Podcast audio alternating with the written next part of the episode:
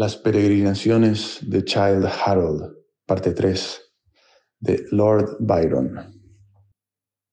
Oh astros, poesía de los cielos, ya que se cifra entre sus hojas diáfanas el destino de imperios y de hombres, se puede disculpar que, en nuestro afán de grandeza, olvidemos lo que somos, simples mortales, y que nos comparemos con ustedes, que son un bello enigma, e infunden en nosotros desde lejos tanto amor y tamaña reverencia que el poder y la vida, la fortuna y la fama, a su nombre han bautizado cada uno una estrella. Cielo y tierra se quedan quietos, pero no dormidos.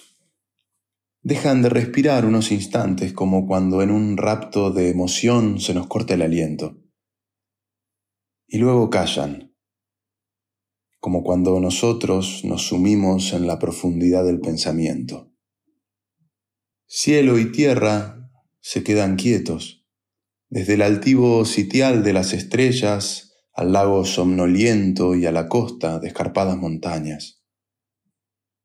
Así, todo se constela en un enérgico vivir donde nada se pierde ni un rayito de sol, ni un soplo de aire, ni una hoja, sino que cada cosa tiene parte y lugar y sentido en la creación.